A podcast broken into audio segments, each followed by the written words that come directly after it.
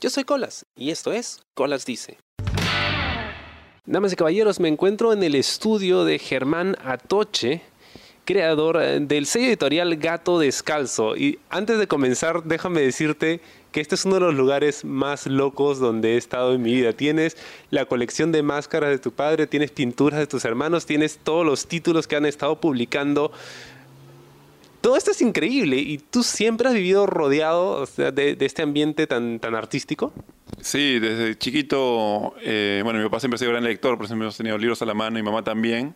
Y aparte mamá es escritora, entonces desde pequeño estaba yendo a recitales de poesía, tenía acá, hacían presentaciones, eh, hacían reuniones en mi casa que venían escultores, pintores, escritoras, entonces siempre lo tenía muy a flor de piel y muy en contacto.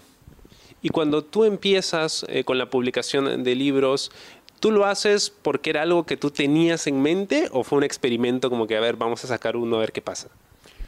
Al inicio, o sea, que era chico, tenía la idea, bueno, primero me comenzaron a gustar los libros, porque al inicio no, me gustaba leer tanto. Después que me comenzó a gustar a leer, tenía la idea de que yo también quería ser escritor. Entonces comencé, bueno, un borradores, ¿no? De, de chico. Después ya comencé queriendo ser escritor de verdad, llevé algunos talleres, eh, publiqué algunas cosas, pero luego tenía un blog y eh, en el tema este de publicar veía cómo hago, ¿no? Porque quería publicar, pero no tenía efectivo. Entonces, hablo con algunas instituciones, me dicen que sí, luego no sale, y en ese proceso comienzo a conocer amigos escritores que habían publicado y me comentan que habían tenido problemas con las editoriales con las que habían publicado. Entonces, al final dije, bueno, si voy a publicar algo o si es cuestión de pelearse, mejor me peleo conmigo mismo y termino creando la, la editorial, porque también yo soy psicólogo de profesión, pero eh, estuve trabajando en un instituto, en horario de oficina, y la verdad que no, no, me gustó para nada el horario. No, no, no el trabajo en sí, sino el horario de oficina, porque no había, o sea, a veces entraba tempranito y luego salía cuando ya era de noche, o sea, me perdía la vida. Y luego, la verdad no, no me terminaba de, de llenar. Y siempre tenía ese tema cultural que siempre estuvo presente, como les comento, desde chiquito. Entonces dije, bueno, ¿qué puedo hacer?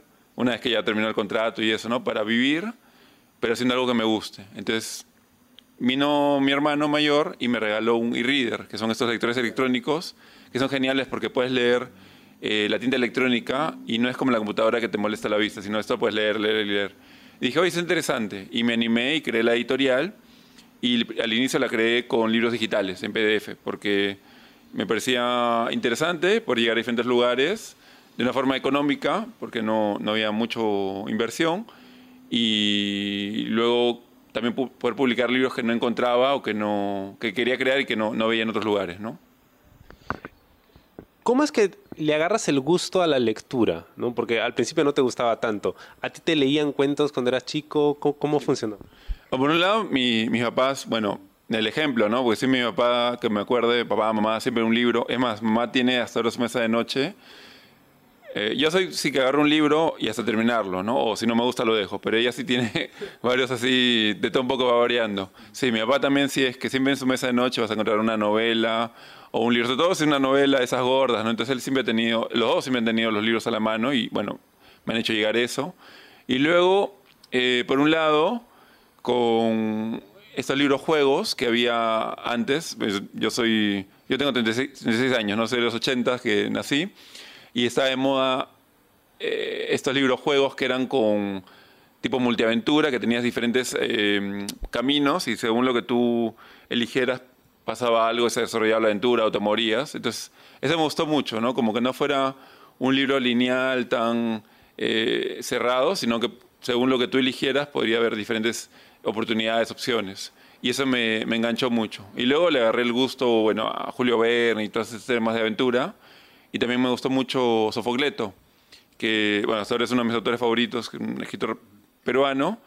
Ya falleció, pero él era, tenía mucha ironía ¿no? en la, al momento de escribir.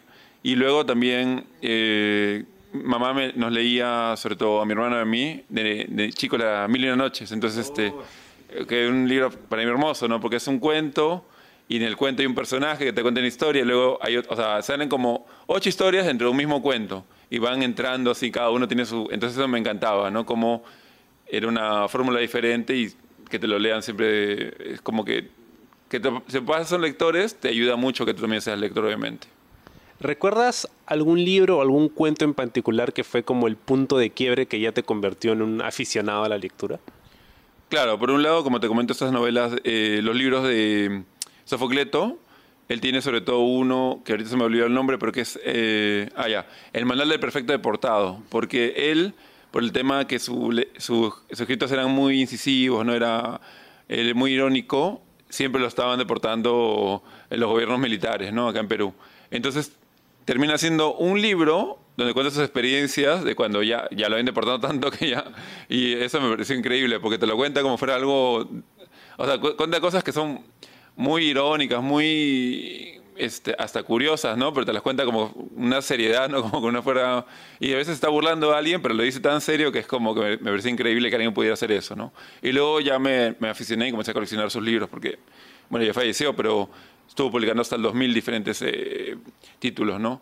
Después también, como te comento, esas novelas de Julio Verne, y estas también, bueno, uno de mis libros favoritos siempre ha sido Pedro Páramo, de Juan Rulfo, me encanta, ¿no? Este, bueno, no hay mucho spoiler, pero que hacen este, esta vuelta de tuerca en un momento, ¿no? Y luego, qué sé yo, estas también, me aficioné a coleccionar estos libros, juegos de los de Aventura o los de Elige tu Destino, porque me, me parecía increíble, porque o sea, había unos que venían de Estados Unidos, pero había unos que venían en España, hacían en México, en diferentes países, ¿no? Y como la fórmula era la misma, pero la idea la cambiaban, entonces era una experiencia diferente. Y eso me encantaba. Tú eres psicólogo de profesión. Cuando tú ingresas a la universidad y decides estudiar esta carrera, ¿tú lo hiciste teniendo en mente que en algún momento querías dedicarte a escribir y la profesión, digamos, que sea tu fuente de ingresos hasta que pudieras sostenerte con la escritura? ¿O es que lo de la escritura apareció así de repente? No, la, escritura estuvo siempre. O sea, desde que era chiquito, por papá, mamá, eh, siempre tenía eso a la mano, ¿no? el ejemplo. Pero después cuando me toca elegir, como que a mí me salió en mi, ministerio eh, vocacional que tenía que ser escritor, ¿no? O sea, bueno, que podía y decía, qué bacán, pero luego la verdad me, me, dio miedo porque, o sea, meten el, no, no en mi casa no, en mi casa siempre me apoyaron, pero en general no, te dicen como que, uy, pero ¿de qué vas a vivir? Eh, qué, sé yo, entonces, porque yo me hubiera encantado estudiar, bueno, literatura o filosofía, amo la filosofía, ¿no? O historia, me, me encantan las historias, ¿no? Al final también por eso terminó escribiendo y publicando, por conocer, hacer difundir nuevas historias. Pero tuve miedo y no me terminé de animar, entonces dije, bueno, voy a... Me, me, me, me animé a la Periodismo también ha sido bonito estudiar. una maestría quizás más adelante. Y este, terminé haciendo lo que es psicología. Y luego eh, comienzo a, ya, bueno, me gradué, hice, hice mi licenciatura, hice mi tesis, obviamente. Hice mi diplomado también en recursos humanos. Y luego ya comencé a ejercer. Pero no terminaba, o sea, sentía que todavía me faltaba algo, que no me terminaba de, o sea, me encanta, ¿no? Pero y entonces dije, no, yo, o sea, yo, yo quiero el tema cultural, entonces me metí como cultural y luego más bien la psicología ya me ayudó para, como base, ¿no? O sea, pero no fue el propósito inicial, sino que el camino se fue dando y ya luego abro la, la, editorial, que yo pienso siempre que la abrí un poco tarde, ¿no? La abrí a los 29 años, pero, o sea, al final fue algo que siempre, era como que todo se terminó dando para que pase eso, sí. Es un tema de timing. Y justo ahora que mencionas el, el tema de que pudiste haber elegido literatura o de repente periodismo, algo que te llamaba la atención, ¿tú sientes que si hubieras llevado alguna de esas carreras, de repente además de haber empezado antes con el tema de las publicaciones, hubiera cambiado la forma en que publicas tus historias o de repente cómo las eliges o, el camino que has elegido como editor?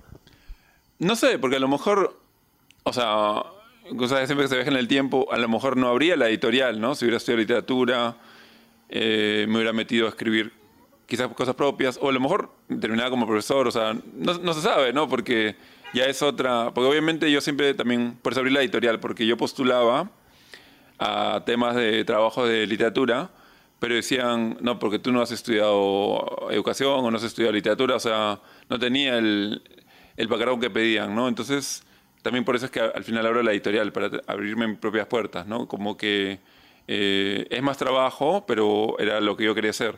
Entonces no sé si a lo mejor hubiera hecho otra cosa. Eh, quién sabe, ¿no? Quizás me iba del país, o sea, no, no, no sé si hubiera abierto la editorial.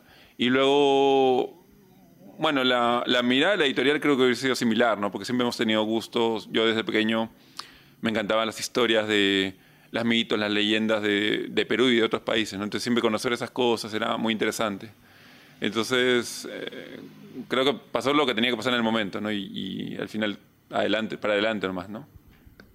Cuéntame un poquito acerca de cuando ya empieza El Gato Descalzo. ¿La primera publica publicación que hacen ustedes es eh, un título propio o es un título de algún otro autor? O sea, es un título propio de... Es un autor que es Ana Marín Tilly, que es autora argentina-peruana, pero ese título es inédito, porque, o sea, no es que era una segunda edición o sino era un, un libro que se trabajó especialmente para que nazca eh, ahora, la editorial tiene dos líneas, porque te estoy hablando de la línea de físico, pero primero iniciamos con una línea digital, que eran también... Primero comenzamos, este, bueno, primero comencé publicando cosas mías, que eran cuentos así, para que animara a la gente. Y después ya hicimos, de todos los libros que sacamos en, en digital, que eran 16, 14 son inéditos, o sea, que eran cosas que se sacaron especialmente para, para, el, para ese momento y dos libros que rescatamos, que era un poemario de Armando Arteaga, que es bueno, escritor y él es también arquitecto, que era un poemario que publicó en los 70s, entonces estaba, ya estaba súper descontinuado, entonces la idea era rescatarlo y que la gente lo pueda leer. Y luego también rescatamos una obra de teatro de Juan Rivera Saavedra, Saavedra que también era una obra de los 80, si no me falla la memoria.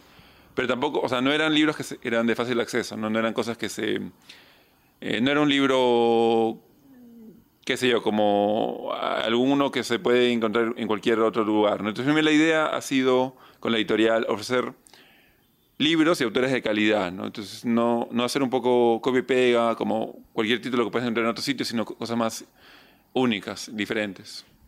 ¿Recuerdas tu experiencia cuando terminas tu primer escrito tienes que compartirlo para ver lo que la gente opina de él. O sea, ¿te daba miedo compartirlo? ¿Te estás emocionado por compartirlo? ¿Recuerdas qué cosa era? Claro, a ver.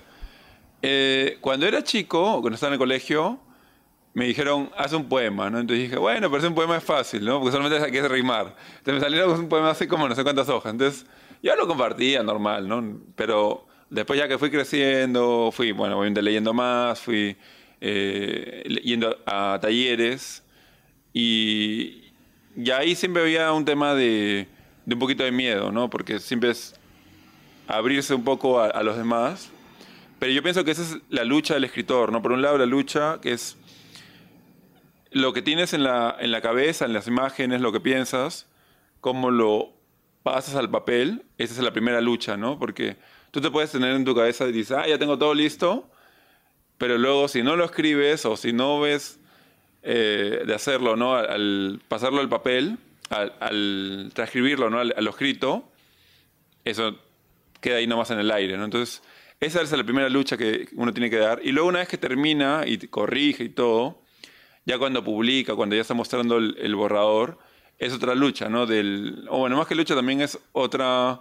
Eh, es como qué dirá el lector, si le gustará, no le gustará. Porque a veces uno también quiere entender una idea y luego el lector dice, pero no entendí eso, entonces este, no, no es tan sencillo, ¿no? Pero obviamente, como digo, si uno no lucha para darse el paso de la cabeza, ¿no? de la imagen al papel y luego imprimirlo y hacerlo difundir y llegar a los lectores, o sea, tú te puedes quedar con un escrito debajo de la cama o en tu, en tu diario, ¿no? Pero eso no es... Um, o sea, no pienso que eso sea un escrito. O sea, claro, es un escrito, pero no es algo de un escritor, ¿no? Porque el escritor lo que quiere es difundir sobre y que llegue a más personas. Entonces, al final, uno lo que tiene que hacer es.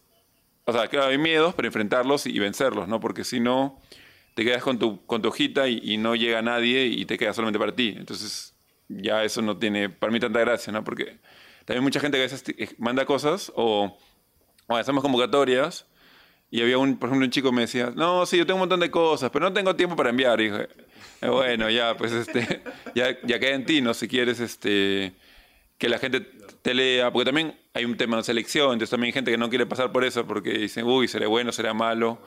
Y claro, prefieren no saber o, o, quedarse en, no, no lo mando porque no tengo tiempo. Entonces, este, siempre es las excusas, ¿no? Pero por eso también cuando alguien publica así es este, felicitarlo, ¿no? Porque es una valentía también y, y, y que se haya animado a eso, ¿no? Más o menos, sí. Cuando tú empiezas a publicar con El Gato Descalzo, me cuentas, empiezas con formato digital, con tus propios escritos. ¿Cuándo decides dar el paso al formato físico? La línea digital, o sea, la editorial nace en mayo de 2012 y luego hemos dado hasta diciembre de ese año, ya en diciembre lanzamos el primer libro en físico de la editorial. Nos compramos una impresora de tinta continua, pues no teníamos plata para, para la imprenta, este, porque obviamente la imprenta hay que pagarla por adelantado. Eh, no, es que te dicen, espérame, te espero que vendas todos los libros, no. Entonces este, compramos la, esta impresora de tinta continua, una Epson, una Epson, una HP, pero era, era más económico. Entonces el único problema era que nos demorábamos no sé, como dos días en imprimir 20 libros y en medio día que llegábamos a la feria se acababa el libro. Entonces era más lo que nos demorábamos yendo hasta el centro de Lima porque no teníamos ni la engrapadora, ni la, ni la guillotina, no teníamos nada de eso. Entonces, este, y se vendían, ¿no? Pero se vendían muy rápido. Entonces, luego, bueno, estuvimos haciendo ese, tema un par de meses con la, estos libros impresos en casa. Y después ya llega un momento en que ya, o sea, seguimos creciendo y también queríamos mejorar el acabado, porque el otro, el acabado era artesanal más que bien, ¿no? Y al final comenzamos a trabajar más con imprenta para ya hacer más tirajes más grandes y mejor calidad. Y luego ya hemos seguido para adelante con esa, con esa línea, ¿no? Que estamos sacando...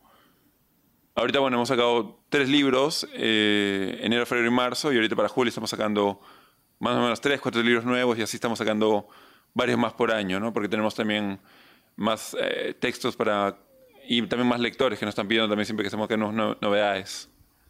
Justo antes de, comenzar te, te, comentaba algo que me dejó muy sorprendido y es la cantidad enorme de títulos que tienen y la cantidad enorme de títulos que han sacado solo este año y la respuesta que tienen, ¿no? Y, te comentaba lo que escuché no hace mucho en una, en una entrevista, ¿no? De algunos eh, editores quejándose de que, bueno, el mercado del libro estaba en muere y de que cada vez menos gente lee y de que el formato físico va a desaparecer y que la gente prefiere leer en internet.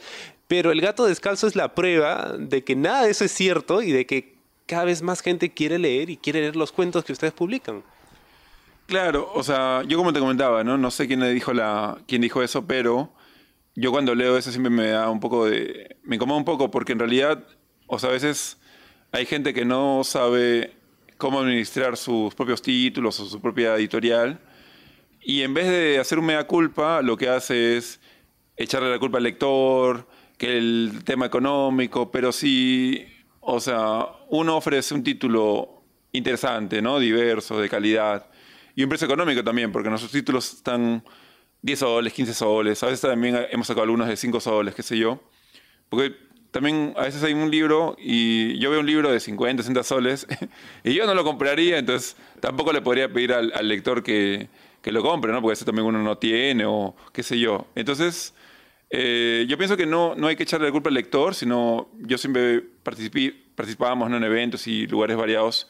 Y sí, la gente compra, está interesada, pero creo que también es como muestras algo interesante, cómo seduces al lector, o quizás no es un lector, pero es un nuevo lector que estás cultivando, ¿no? Siempre germinando, la, buscando germinar lo que es la, lectura. Eh, no tiene que ser alguien que le encante ir a las librerías, sino puede ser alguien que ve algo interesante y de repente se, se anima, ¿no? Y encuentra al autor, o está el editor, o está el ilustrador, qué sé yo, y se lleva un libro a un libro de calidad, de un precio económico, ¿no? Y siempre buscando fórmulas diferentes y lugares diferentes de, llegar al público. Lo que me gusta mucho del gato descalzo es que ustedes no están en librería, sino que ustedes han salido a la calle a buscar al lector. ¿Tú recuerdas la primera vez que pusiste tu stand con, con, los libros que acababas de imprimir tú mismo, que habías llevado a cortar y todo? Sí, no, eh, la, realidad la primera vez que hicimos eso fue eh, cuando todavía teníamos la línea digital, o sea, no teníamos ningún libro propio, pero teníamos libros que habíamos eh, participado, como alguna antología de poesía o libros que ya no queríamos que estábamos, este, o sea, que ya hemos leído, entonces queríamos que encuentre otro lector. Y eh, fuimos un poquito con miedo, porque siempre que vas a las ferias, o sea, ves temas de ropa o comida, eso no, no tiene pierde, ¿no? Pero este, no sabíamos cómo nos iba con libros, ¿no? Y sobre todo con la, este verduguillo que siempre te, nos, nos, ponen, ¿no? Nos dicen que esto que en Perú no se lee, que, que acá no, no funcionan los libros, ¿no? Entonces, me parecía una locura, ¿no? Eh, abrir una editorial, pero queríamos probar y casualmente era una feria de eh, por el Día de la Juventud, era en septiembre del 2012, de la Municipalidad de Pueblo Libre. Y fue una experiencia muy bonita porque había bandas, eh, habían cerrado la calle, entonces ya era peatonal, solamente la gente caminaba y pasaba por la feria. Entonces se contaba, bueno, yo era el editor y le contaba la experiencia, repartía las tarjetas, les invitaba a que dejaran los libros y compraban los ejemplares, ¿no? Entonces sí, ahí fue como que la primera eh, como el primer vistazo de que se podía vivir de los libros y no se podía, no era necesario morirse de, hambre, ¿no? O, como decían eh, acá en Perú. Y luego, eh, otra, o sea, estuvimos participando en algunas y ya la última, la más, la ya que nos terminó de animar fue cuando sacamos el libro en físico y esa fue una feria navideña y sí, nos fue muy bien. Entonces, y eso que solamente teníamos un título y, y ni siquiera lo teníamos, porque obviamente se, acababa. Entonces, entonces no. Em, cuando, cuando vimos, vemos esa respuesta ¿no? en, esa feria en Barranco, que fue la feria 21, era una 21, una feria que tristemente fue la última edición. Sí, no, fue la última edición porque nos fue muy bien y había mucho cariño. Eh, fue en Barranco y mucho interés al tema cultural, entonces dijimos, bueno vamos a probar. Y hablamos con otras personas que ya no traían libros, pero sí trabajaban en ferias. Y nos contaban que sí, había ferias, porque decíamos, uy, pero Navidad hasta el próximo año, ¿no? Entonces, pero decían, no, ferias sí hay siempre, entonces es cuestión de probar. Y nos animamos y postulamos, ¿no? Y luego ya con el tiempo eh, nos dimos cuenta, o sea, con este tema también de sacar más títulos, más ejemplares, también más grande el tiraje, es otro compromiso también o otra necesidad nuestra también de llegar a más público. Entonces, ya no solamente depender de ferias que hacen otras personas, otras asociaciones, sino también hacer eventos propios. Entonces, ahora también nosotros hacemos, por ejemplo, ahorita en agosto vamos a hacer el homenaje a Lovecraft, que lo hacemos ya todos los años, y sacamos un nuevo título, traducido, traducciones hechas acá, también estamos haciendo traducciones acá hechas en Perú. Luego hacemos, por ejemplo, el homenaje en Navidad para el narrador de cuentos, y debido a la, afluencia de gente, hacemos en Navidad y hacemos en abril o en mayo lo repetimos, el homenaje al narrador y así hacemos otros títulos. Y entonces ya no solamente quedarse de brazos cruzados esperando que te inviten de algún colegio o de algún lugar, sino también nosotros mismos ver esa necesidad de cómo llegar al lector o generar más lectores, ¿no? Para que también poder difundir más nuestros títulos y la lectura. Algo que me gusta mucho de ustedes es que publican muchísimos cuentos. Y acá tengo una, una, pila enorme de todos los, de los pocos, ¿sabes? de algunos, porque hay un montón y abajo hay un montón de cajas listas para ser distribuidas. Te encantan los cuentos y algo que, que me ha sorprendido mucho es lo mucho que le gusta a la gente escuchar un cuento ¿no? y leer cuentos, que parecía algo que ya se había perdido, ¿no? la costumbre de que un padre le, lea a su niño antes de dormir un cuento, o el simple hecho de agarrar algún librito. ¿no? Yo me acuerdo cuando estaba en el colegio las fábulas de Sopo, la fábula de Samaniego, ¿no? pero algo de eso se había perdido, pero parece que nunca se perdió, que siempre estuvo ahí. No, o sea, yo creo que la persona que lee, ¿no? Una de las cosas básicas, como comentaba, ¿no? Que sus padres, o un tío, algún abuelo, una abuela, le hayan cultivado este amor a la lectura, ¿no? Los profesores también son importantes. Yo pienso que siempre ha estado ahí, sino que a veces como que como dicen esto, ¿no? Que no sale en Perú, no sale en Perú, y la gente lo cree, ¿no? Pero yo no, no creo que sea verdad, porque siempre vas a encontrar un papá o hasta una mamá que está embarazada que ya está buscando libros para el hijito, porque eso es importante, ¿no? Que no, no esperar a que nazca, sino le leen desde, a mí me leían desde la barriga, ¿no? La, y no solamente la lectura, la música, un montón de formas de, estimulación temprana que están ahora más de moda, ¿no? Entonces, eh, esta magia de, la, de, leer cuentos también lo estamos eh, difundiendo, tenemos cuentacuentos en los eventos, o también tenemos a veces lecturas de algún fragmento del cuento, algún pedazo, para compartir esta, esta alegría, ¿no? Y que la gente después pueda seguir eh, ya por su cuenta o con la familia, ¿no? Difundiendo este, esos libros y también difundiendo lo que es el, amor por la lectura, ¿no? Compartiéndola como una cosa familiar. Ahora que mencionas estas sesiones donde leen algunos fragmentos de los cuentos, te comentaba ¿no? que hace unos meses traté de llegar a uno de los eventos donde presentaban uno de los títulos que eran los Fantasmas del Japón, que estaba repleto el lugar y ya no había forma de poder entrar. Y justo aquí tienes el título que me pareció súper, súper chévere. Cuéntame un poquito acerca de esta experiencia, ¿no? De acercarte a la gente, tener una presentación, un evento y tener gente que participa. Y... Claro, eh, era un poco también como cuando comenzamos con la editorial, ¿no? Al inicio siempre es un poco de miedo, ¿no? Porque digo, pero bueno, voy a hacer un evento y llegará la gente para ver a la editorial o no llegarán porque, o sea, no es que salgamos mucho en televisión ni nada por el estilo, ¿no? Pero eh, trabajamos mucho en nuestras redes, tenemos... el Facebook, estamos como el nombre de la editorial, El Gato Descalzo. Tenemos Instagram también, que es El Gato Descalzo Perú. Tenemos también este, bueno, Twitter, que es eh, El Gato, el gato guion abajo descalzo. Y eso le damos punche todos los días, ¿no? Siempre estamos difundiendo dónde estamos, o qué estamos haciendo, qué estamos publicando. Y mal que bien, esta gente, ¿no? nuestro público que nos ha ido conociendo por las ferias, después nos ha ido siguiendo en redes y también lo bueno es que también ya nos siguen los eventos que hacemos propios. Y es hermoso porque pasamos de, llegar a la gente a, ya no llegue más gente porque ya no hay, ya no hay espacio. Entonces, obviamente, a nosotros nos da pena que, pase eso, que no, no llegue el público, pero sí, por eso podemos repetir los eventos o hacer diferentes lugares. No nos quedamos solamente en un distrito. Por ejemplo, ahorita estamos trabajando, vamos al centro de Lima, vamos a Barranco.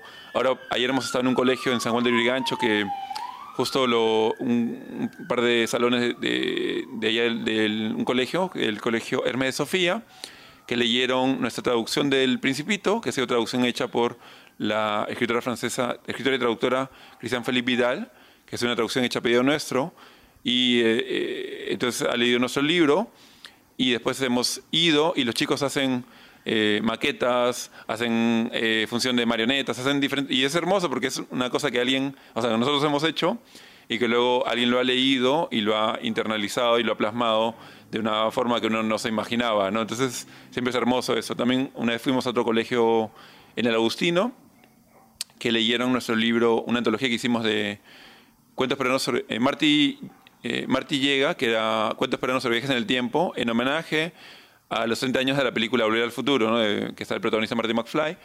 Y también los chicos este, hicieron sus maquetas y cuando llegamos fuimos con algunos autores que eran enamorados, ¿no? Entonces ellos, eso siempre es hermoso, ver cómo nace, o sea, bueno, nace el libro, pero luego también no se queda como libro nomás, sino también llega al lector y, el lector lo lee y lo internaliza y luego hace ya eh, algo, algo a, partir de, lo que ha leído y lo que ha entendido. Entonces eso siempre nos, nos parece increíble. Y por eso siempre buscamos llegar a diferentes lugares, no solamente quedarnos en un punto, porque si no puedes llegar al centro de Lima, estamos en Pueblo Libre, estamos en Miraflores, estamos en, bueno, en Agustino, en diferentes lugares, ¿no? Y ahora también no solamente en Lima, sino también estamos viendo de salir más. El año pasado hemos estado por Huacho y por Huancayo, este año estamos en Huacho, estamos yendo ahora a Ica, nos estamos yendo, Ica nos estamos yendo ahorita en julio, pero para agosto estamos yendo a Cajamarca, que estamos buscando siempre llegar a más lectores tanto dentro de Perú como fuera, ¿no? También estamos llegando a otros países también. Germán, todavía hay muchas cosas que te quiero preguntar y además hay un montón de títulos sobre los que quiero comentarte que me parece súper chévere. Nuevamente, ¿dónde puede encontrar eh, la gente al gato descalzo? ¿Dónde pueden encontrar sus publicaciones? Bueno, nosotros estamos por todos lados, pero más seguro que nos encuentran, para que nos conozcan, estamos en Facebook como El Gato Descalzo, en Instagram como El Gato Descalzo Perú y en Twitter como El Gato-Descalzo entonces con Germán Atoche del Gato Descalzo, yo soy Colas y nos vemos la próxima semana. Chao. ¿Te gustó el programa? Sí. Suscríbete y comparte.